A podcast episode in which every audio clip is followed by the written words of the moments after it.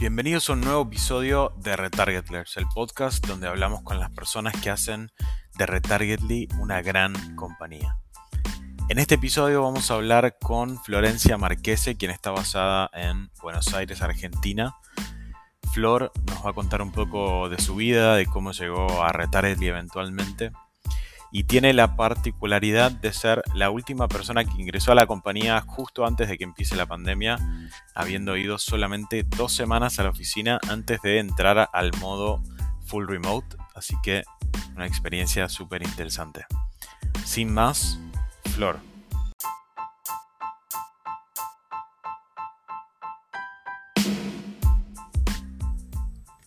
Bueno, Flor, bienvenida, bienvenida al podcast. Para los que obviamente no están en la producción, nos costó bastante conectarnos, pero acá estamos. Eh, así que un éxito. Em, Flor Marquese, la pregunta que asumo si escuchaste alguno de los episodios, siempre empiezo es eh, una que, propuso Tom Karam, que es medio filosófica, que es ¿quién sos? Bueno, eh, soy una mujer de 30 años, bastante familiera, eh, casera también, amiguera. Eh, hace un año vivo sola, así que experimentando eso. Eh, y nada, también muy, muy amiga de, mis amigos. Cuando decís casera, ¿es que te gusta estar en tu casa? ¿Disfrutas estar en tu casa? ¿Qué, ¿Cómo se traduce eso en la, en la vida? Sí, sí, más que nada estar con la familia, con los amigos, como juntada súper tranqui. Ya viste cuando pasas la época de la adolescencia, uno se vuelve un poco más este, cómodo en la casa. Eh, y creo que también el home office, ¿no? Y toda la pandemia como que influye un poco en eso, pero es a veces donde estoy más cómoda y donde quiero estar. ¿Dónde vivís, Flor? En Lomas de Zamora, zona sur. Lomas de Zamora, zona sur eh, del conurbano bonaerense, cerquita de, la ciudad. ¿Siempre, ¿Siempre viviste ahí o te mudaste más de grande? No, me mudé hace un año. Estoy viviendo sola hace un año y antes vivía en Longchamps, que también queda bastante cerca acá de Lomas, son 20 minutos en tren. Así que no, siempre del sur, pero me moví más a esta parte que es un poco más céntrica y bueno, eh, cuando viví sola y más siendo mujer en Argentina, eh, está bueno. Sí, sí, súper. Y estás más fácil también moverte un poco hacer cosas. Contame, estás hace un año viviendo sola, te mudaste al final de la pandemia, si bien durante la pandemia no en la parte, en la parte más dura. Em, ¿Cómo viene siendo esa experiencia? Es un gran cambio, creo, para cualquiera que se muda solo por primera vez. Es genial. O sea, realmente se lo recomiendo a todo el que esté dudando. Eh, porque yo por ahí me lo replanteaba antes y, y, por miedo, ¿no? Por ahí de salir de vivir con tus papás, eh, el cambio, otras responsabilidades, ¿no? Porque ahora uno se tiene que hacer cargo de todo, pero es increíble, es increíble. ¿Qué es lo que más te cuesta? ¿Cocinarte, limpiar, lavar la ropa, cosas que antes no, no ¿sabes que me encanta? No, me encanta cocinarme. Me encanta cocinarme. Eh, sí, limpiar a veces me da fiaca, no lo voy a negar. Eh, y eso por ahí también, digamos, es como el lado B de vivir solo, ¿no? Porque hay cosas que vos a veces decís, no tengo ganas de cocinar, pero tengo que comer, y bueno, lo tenés que hacer. Mismo limpiar, ¿no? Las cosas no se limpian, no se acomodan solas, entonces, bueno, eso es como la fiaca a veces que no tenés ganas, pero no, después lo demás no tengo problema. Contame, Flor, estudiaste, estudiaste licenciatura en traducción e interpretación, si no me equivoco. Em, a pesar de que, de que ahora trabajas en, marketing. ¿Qué, ¿Por qué traducción? ¿Qué te, ¿Qué te llamó la atención de la carrera? Mira, siempre estudié inglés desde muy chiquita. Em, arranqué porque mis papás me mandaron apoyo y bueno, y desde ahí yo tenía 6, 7 años creo. Eh, y después, bueno, la profesora le dijo a mi mamá como, mira, la verdad que tiene facilidad, ¿por qué no estudia para empezar a rendir? ¿Viste? Bueno, y, cuando terminé el, colegio, eh, tuve la experiencia de trabajar como maestra ahí, de primer grado, y fue una de las peores experiencias que tuve en mi vida, fue horrible. Eh, y ahí me di cuenta que, de hecho, yo respeto mucho a los maestros, o sea, realmente los valoro un montón y ahí es como que me di cuenta, bueno, listo, el profesorado no era para mí. Eh, así que bueno, me incliné por el traductorado. Un poco igual también sin saber con qué me iba a encontrar, ¿no? O sea, viste que uno cuando termina el colegio está como medio en, la nebulosa. Em, que igual de hecho no terminé la carrera. Este, pero bueno, nada, me incliné ahí por eso, básicamente, por la experiencia del profesorado y es como, bueno, profesorado, traductorado, y bueno, profesorado ya veía que no, entonces dije, bueno, vamos por el traductorado. ¿Y qué fue lo que, lo que no te gustó de esa experiencia? ¿De, qué, ¿De qué año de colegio, por cierto, dijiste? Primer grado. Claro, chiquitos de Yo tenía 19 años. encima, Santi. claro, y en el colegio donde, donde, donde trabajé, eh, yo digamos, había estudiado ahí desde jardín y egresé en el mismo colegio. Entonces, imagínate que todos los directivos, profesores me conocían.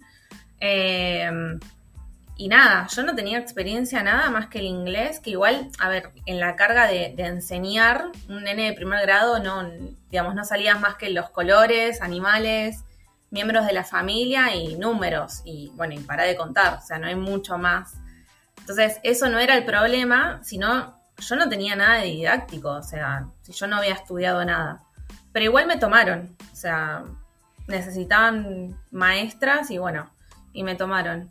Y, no, no, los nenes de primer grado, claro, imagínate que están en la transición de jardín, entrar al colegio, donde en el colegio tienen otras normas.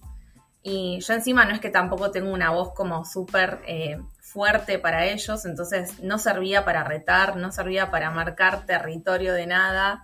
Entonces me pasaban por encima los nenes. este, pero bueno, ¿Y terminaste todo el, todo el año escolar o...? Sí, en realidad entré a mitad de año eh, y lo terminé todo.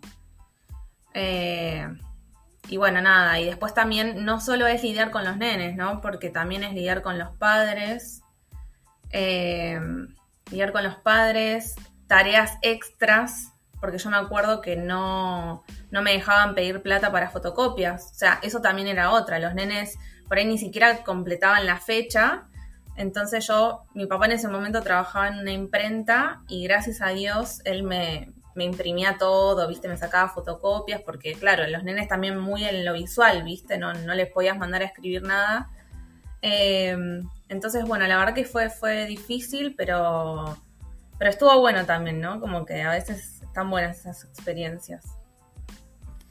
Sí, ni hablar. Creo que el, a veces que, no te gusta es tan o más importante que, que, sí te gusta. Em, me dijiste que entraste entonces a, traductorado con una idea que por ahí no era o no sabías muy bien qué te ibas a, encontrar. Em, seguiste, digamos, por más que no terminaste, seguiste bastante hasta el final. ¿Qué, fue lo que te encontraste? Ah, o sea, venías con la cabeza un poco en blanco y, qué fue el, esa cosa que, no te veías venir, pero, pero que eventualmente vino. Sí, yo hice encima la carrera en la UNLA, en la Universidad Nacional de Lanús. No la hice en la UBA. La UBA, después, bueno, cuando ya me metí en la carrera, em, digamos, me enteré que en la UBA tiene mucha carga de derecho, demasiado. De hecho, los traductores creo que cursan muchas materias con los, eh, digamos, con los eh, abogados, ¿no? Con, con los de la carrera de abogacía eh, y que después muchos traductores se reciben y creo que no sé cuántas materias rinden y también son abogados, entonces es mucha la carga, pero yo, digamos, obviamente lo tenía en menor medida, pero sí tenía todo lo que era derecho, todo lo que era fonética, todo lo que era economía, literatura inglesa, hasta que después cuando me topé con la traducción legal y dije, wow, esto es re complicado. O sea, eh, y encima me quedaron tres materias para el título intermedio. O sea, todo el mundo, mis papás es como que taladrándome para que la termine. Em, pero bueno, es mucha voluntad y, y nada, como que tampoco sé si me, veo como en eso, ¿no? Eh, creo que seguí por el amor al idioma más que por otra cosa. Claro. Y el, eh, contame, empezaste la carrera en 2012 Em, y en 2012. en 2014 hiciste un segundo, obviamente tu primer trabajo fue este como maestra y, y por lo que veo empezaste en la parte de publicidad, aunque sea tangencialmente en operaciones, en 2014 eh, con Grupo PID para, para el diario de la Nación. ¿Cómo, ¿Cómo llegaste ahí? ¿Fue algo que buscaste? O sea, entrar al rubro o viste una búsqueda, aplicaste, quedaste y, y acá estás ocho años. No, no, una amiga Una amiga trabajaba ahí, o sea, Grupo PD es un call center y bueno, hay muchos clientes, muchas, o sea, campañas de venta y de atención al cliente. Una amiga trabajaba para ventas y bueno, nada, yo ya necesitaba algo fijo, ¿no? Porque digamos, si bien el colegio, nada, creo que en ese momento ganaba 300 pesos, ponele, que yo con 19 años, nada, estaba chocha y después daba las clases particulares de inglés, pero bueno, ya necesitaba algo como más sólido. Eh, y bueno, nada, em, mi amiga me dejó el CV y bueno, y me llamaron para la campaña de la Nación, que era atención al cliente. Digamos, primero entré y estaba en la parte de carga de avisos clasificados todos, fúnebres, inmuebles, sociales, servicios, etc. Em, así que nada, cargábamos nosotros los avisos, cobrábamos todo y después de un año y monedas eh, pasé al área comercial, eh, yo era gestora eh, y vendíamos los espacios de las revistas del Grupo de la Nación, ¿no? Le hace un Living o La La, Revista La Nación, Rolling Stone, eh, todo eso. Así que... De, sí. ¿De la revista física solo o vendían digital también? Sí, primero, sí, los dos. O sea, primero era revista física y después también vendíamos online. ¿Y el, esto qué año? ¿2015, 2016? Por ahí. Y más o menos, sí. Sí. Porque, digamos, primero fui como operadora de teléfono, digamos. Después pasé a gestora y después volví a ser operadora, pero ya era como backup de supervisión. Entonces por ahí hacía otras tareas eh, y bueno, y cubrir a la supervisora cuando no esté. O sea, me faltó ser supervisora y después pasé por los, todos los puestos, básicamente. ¿Y cómo esa experiencia de vender eh, anuncios? Digamos, vos venías de, decías, tuviste la experiencia como maestra una de las cosas que, dijiste que, te costó es eh, ser determinante con los chicos y que, que te den su atención. En ventas, no siempre, pero obviamente ese skill ayuda. Em, ¿qué, fue lo que más te costó de, vender los anuncios o de como entrar a un nuevo que requiere por ahí skills y, y capacidades que en la carrera asumo que no tenés mucho de venta y de, esas cosas. ¿Qué fue lo que más te costó y cómo, cómo lo superaste? Eh, más que nada era el target cliente que contactaban, digamos, y, el valor como súper grande, por ahí el poco presupuesto que tenían, ¿no? Como por ahí podíamos hacer nosotros para decir, bueno, te, te doy como un espacio para que salgas un mes, porque obviamente digamos, eh, salvo la revista La Nación que sale todos los domingos, las otras salen una vez por mes, entonces a veces era súper complicado y encima te das cuenta que también ponele, había muchos espacios en las revistas que ya estaban como súper comprados y encima no es que podías elegir en qué página salir, digamos, vos solo le vendías el espacio y era como, bueno, medio aleatorio, entonces como que todas esas eran trabas para las marcas, ¿no? Eh, pero bueno, yo creo que un poco también era tratar de que por ahí las marcas súper chiquitas, ¿no? Por ahí eran, no sé, pymes de, por darte un ejemplo, no sé, eh, empresas de belleza, viste, o spas o algo como súper chiquito que querían empezar a lanzarse.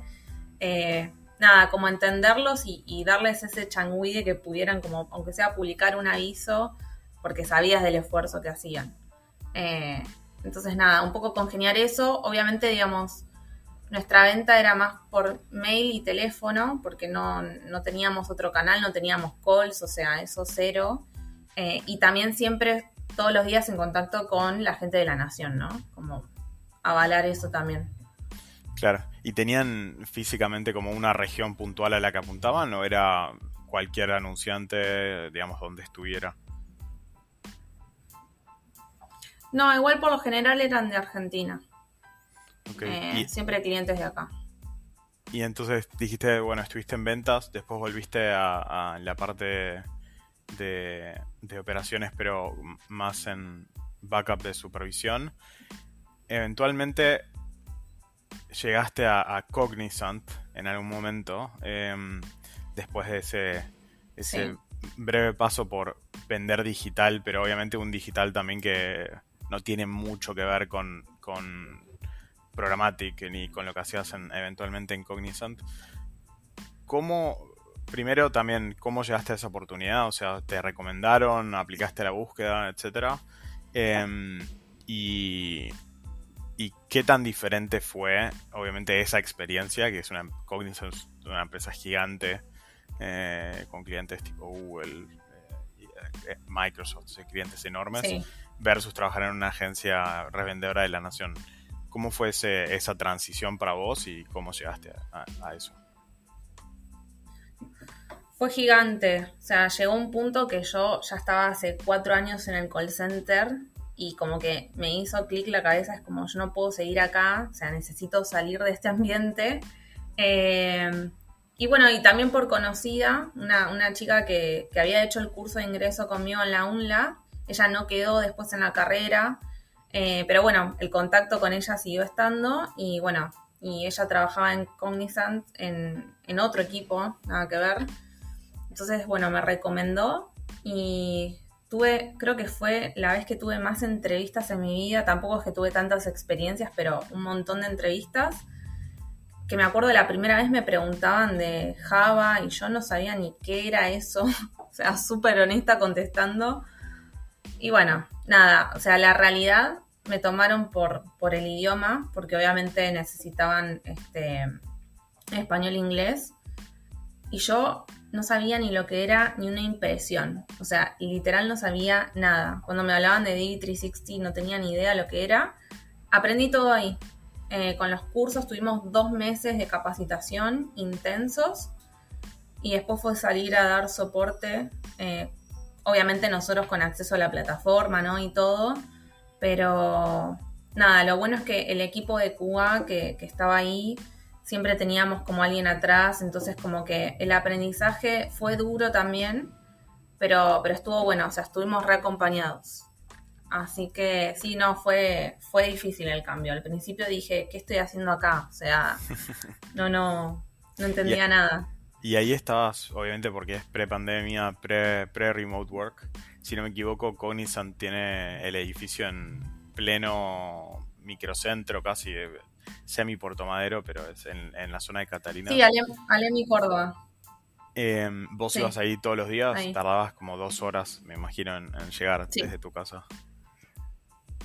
Sí, sí, ¿Y eso, eh, eso fue un cambio también? O sea, donde vos estabas también viajabas mucho o, no. fue algo que... Ah? No, porque el call center literal me quedaba a una cuadra de donde después me mudé cuando trabajaba con Cognizant. Así que no, digamos, el viaje no me cambió nada. Eh, y la realidad es que es un poco... Eh, ya estaba acostumbrada, ¿no? Digo, siempre por lo general todos los trabajos copados están en capital, entonces lamentablemente los que viven en zona sur, zona oeste, zona norte se tienen que mover a capital y bueno, padecemos eso, pero ya estamos acostumbrados. Así que no, no me cambió nada. Te iba... Eh, cuando, cuando, cuando hablábamos al principio de la entrevista, te dije que normalmente no pregunto mucho de Retargetly, pero tu historia en Retargetly tiene algo interesante que es, vos entraste en marzo de 2020, que si no es el mismo mes de la pandemia, es el mes antes. Em, y me acuerdo cuando. Me acuerdo cuando hicimos eh, la última entrevista. Que yo, una de las cosas fue que te pregunté, porque en ese momento era una preocupación viajar tanto. Dije, mm, este, vive tan lejos que por ahí va a ser un tema, porque viajar tanto, yo qué sé. Me dejaste tranquilo, igual me acuerdo con la respuesta en ese momento, pero al final ni siquiera fue necesario, ¿no? Porque no, no sé si llegaste a ir a la oficina o, empezaste directamente desde Sí, fui dos semanas nada más. Dos semanas. Cuando ahí empezó toda la... No, igual, o sea, mi idea... Claro. O sea, bueno, sucedió la pandemia, obviamente nadie sabía, pero mi idea era, digo, bueno, si me tengo que ir este, hasta Belgrano en ese momento, que era mucho más lejos que Capital, eh, mi idea era mudarme, obviamente, porque si no era como no, no lo iba a soportar. O sea, estaba en mis planes igualmente. Hasta que, bueno, después pasó la pandemia y dio vuelta todo. Hasta que cambió el mundo eh, en un par de semanas. Y claro. Inicialmente pensábamos que era un par de meses por ahí y obviamente seguimos, seguimos en esa hora. ¿Cómo fue la experiencia? O sea, porque para vos, por ejemplo, yo creo que lo más lejos que he vivido del trabajo, ponele que 50 minutos, vos vivías a, dos horas. Es medio como un caso de éxito en algún punto del remote work, lo tuyo. Em, ¿cómo, fue, ¿Cómo fue para vos eso? Y también de repente tener la libertad de decir, no me, o sea, me puedo mudar a donde quiera en realidad, a Lomas o al, como que no era necesario mudarte al centro de repente. ¿Cómo fue, cómo fue eso para vos y te costó como adaptar la cabeza a que eso ya no es más necesario? Y al principio era raro, ¿viste? Cuando vos no tenés que salir a trabajar, no importa si ibas a 10 cuadras o a una o dos horas, me era raro. Sí, me costó mucho también, porque yo había entrado hace dos semanas y, nada, estaba en plena capacitación. Y, viste, no estar en el mismo ambiente de oficina eh, yo me acuerdo que, tenía, bueno, Nacho en su momento era mi, team lead y lo tenía al lado y le podía hacer las preguntas que quisiera o a mis compañeros en ese momento, eh, a pasar a estar sola, eh, viendo qué responder, qué hacer, escribiendo y por ahí no te responden este, enseguida y, y tardás y te demorás y qué hago y bueno, eso costó, costó mucho también. Hasta que después, creo que me, habré, me habrá costado adoptarme como unos seis meses, me acuerdo un montón. Que no me podía organizar y demás, hasta que después una vez que le agarré la mano y ya está. Y ahora no, no volvés para atrás. No, ahora no. Pero sí, admito que extraño el, ambiente de, la oficina, ¿viste? De, de, charlar con tus compañeros, bueno, tomar mate que ahora ya, bueno, ponele que no sé, alguien si se copa se puede, pero bueno, esto, viste, de compartir cosas, charlas, eh, no sé, salir a, comer en el horario del almuerzo, eso está, está bueno. Eh, y bueno, se, extraña, eso sí lo extraño. Creo que un, un, desafío también, vos entraste inicialmente como Audience Specialist, que es una posición que fue evolucionando. Em, y, hoy estás como account manager. Otro de los desafíos por ahí es no juntarse con clientes, como es raro conocer gente, uno siente que conoce muy bien a la gente, pero nunca la vio por ahí en persona, no, no, sabe muy bien quién es. Eh, es. muy... Es bastante raro. Me acuerdo la primera vez que, nos vimos todos eh, post pandemia, que había como apuestas de alturas y la gente eh, era, bueno, qué tan alto. Cada vez que llegaba alguno nuevo era si era una sorpresa lo alto o lo petizo que era. Em, contame, Flor, en, empezaste entonces en, traductorado, medio, bueno, por una amiga terminaste entrando a un call center que vendía publicidad, eso fue llevando como una cosa, fuiste aprendiendo un poco de la industria y, llegaste a Cognizant, aprendiste de DB360, Programmatic, eso hizo también que, fueras una eh, buena candidata para, para el rol de Audience Specialist porque buscábamos gente que que tuviera ese, ese expertise. ¿Cómo, cuando miras un poco para atrás, si querés, eh, conectando los puntos, ¿qué tan, qué tan diseñado versus como casual sentís que es tu camino y, eh, digamos, hacia, hasta, hasta donde estás ahora? Y ¿qué, ¿qué, te gustaría hacer para adelante? O sea, ¿cuál es tu... ¿Qué te gustaría aprender o cómo, cómo te ves eh, en los próximos años. Y en algún punto está como conectado, ¿no? O sea, creo que, esto de... A veces, viste que uno piensa, digo, yo no estudié nada eh, relacionado a marketing digital y es lo que hago hoy en día. Y por ahí es algo que obviamente voy aprendiendo todos los días y, es un camino que, nada, que me siento como segura y cómoda. A ver, no quiero decir, digo, no, que, que, nadie no estudie nada y que se dedique a otra cosa, porque la vida es muy impredecible.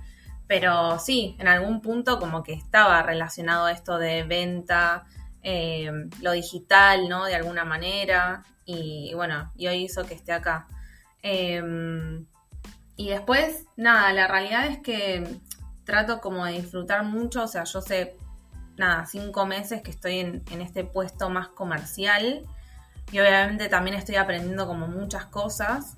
Em, muchas veces también por ahí me gustaría tener la experiencia de eh, poder llegar a liderar un equipo, ¿no? Como tener otra, digamos, mayor responsabilidad, eh, teniendo esa experiencia, ¿no? De, liderar gente, como estar más cerca de las personas, eh, ayudar a organizar un equipo, eso, eso me gustaría en algún momento. Pero bueno, mientras tanto sigo, digamos, explorando este terreno que, recién arranca. O sea, si bien hace un montón que estoy en Retargetly, pero bueno, este puesto tiene otros desafíos también, así que aprendiendo de ellos. Y de momento como, bueno, este es el foco. Me gusta eso de, disfrutar el momento también a veces.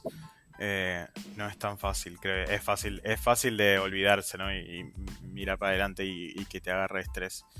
Em, Flor, como sabrás, siempre al final tenemos 10 preguntas que le hacemos a, todo el mundo iguales.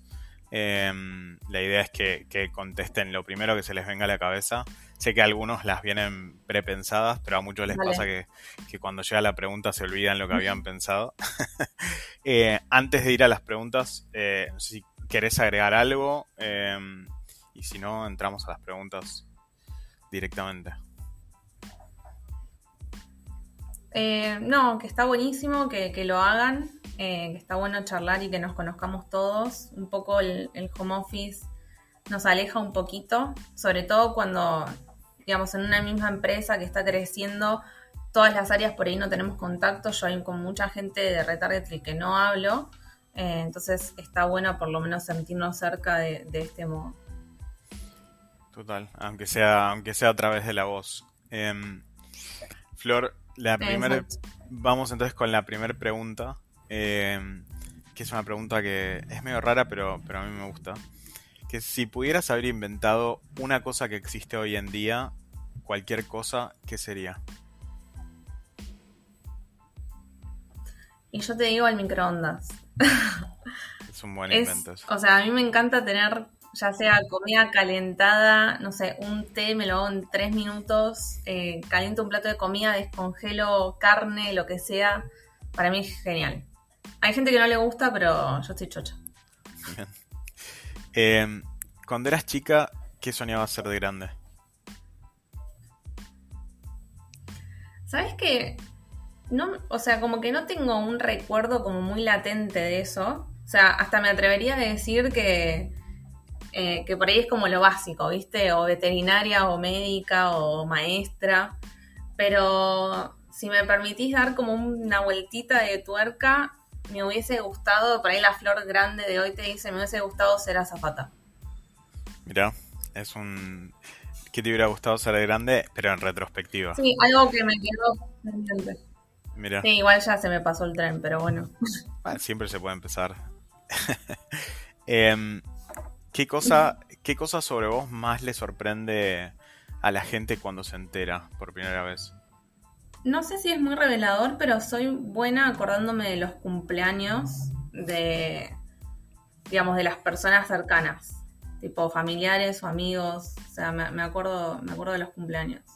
Te envidio, te envidio porque yo soy pésimo. Si me, todos los cumpleaños me tienen que o recordar o tengo que tener una foto del pasaporte o algo, pues no lo puedo retener. Em, sí, obvio.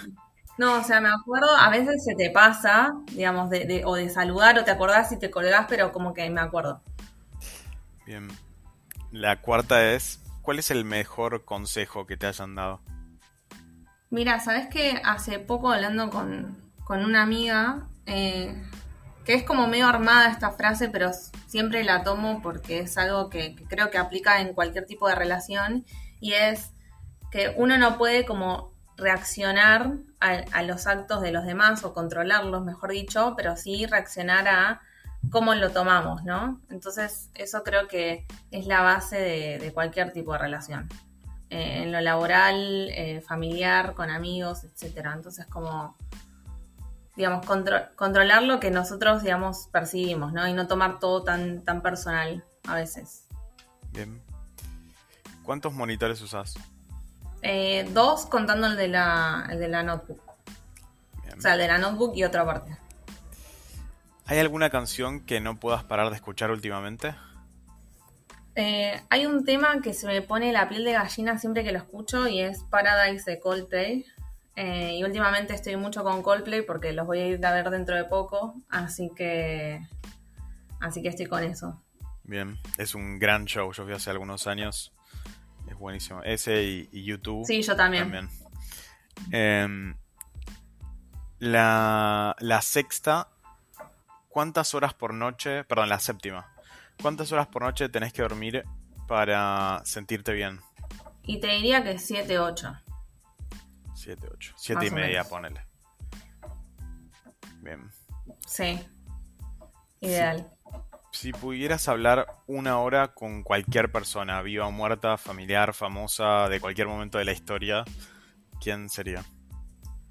Em, creo que hablaría con mi tío paterno. Eh, falleció, de hecho ni mi mamá lo llegó a conocer, así que así que nada, creo que creo que elegiría a él. ¿Qué tiene para vos de distinto un buen día de un mal día? Em, supongo que es cómo nos sentimos que, hicimos, ¿no? ¿Qué, qué productivo o qué nos llevamos del día o, o qué qué hicimos que, pudimos aprender, ¿no? Ya sea o en, lo laboral o en, alguna relación o, etcétera. Eh, y también medir las cosas que, podemos hacer que nos gustan, ¿no? Ya sea, no sé, hacer deporte o, juntarte con algún amigo a, tomar unos mates, como a veces disfruto lo, pequeño, ¿no? Tipo las juntadas improvisadas y demás. Eso creo que está bueno. Bien. Y la última es, bueno, además de ser una mujer casera, familiera, que disfruta del momento, ¿qué hobby o interés dirías que te define? Como que la gente que te conoce diría, Flor, igual. No sé si es como tan así, pero me gusta mucho últimamente ver eh, series o películas eh, policiales. De crimen, eh, no sé, me encanta. Me encanta, me encanta. De true crime o crimen ficcional? No, no, crimen ficcional, obvio. Ahí eh, mi mujer está fanática. Porque a veces, viste, las verdaderas son como las reversionan mucho, sí. Sí. Em, bueno, Flor, eso, eso ha sido todo. Em, pudimos grabar bien en tiempo. Estuvo, estuvo buenísima la charla. Em, Espero que lo hayas pasado vos también bien. Sí, genial. Buenísimo. Gracias, Santi, por, por el espacio. No, gracias a vos por sumarte y gracias a todos por escuchar otro episodio de Retargetlers y nos veremos la próxima semana.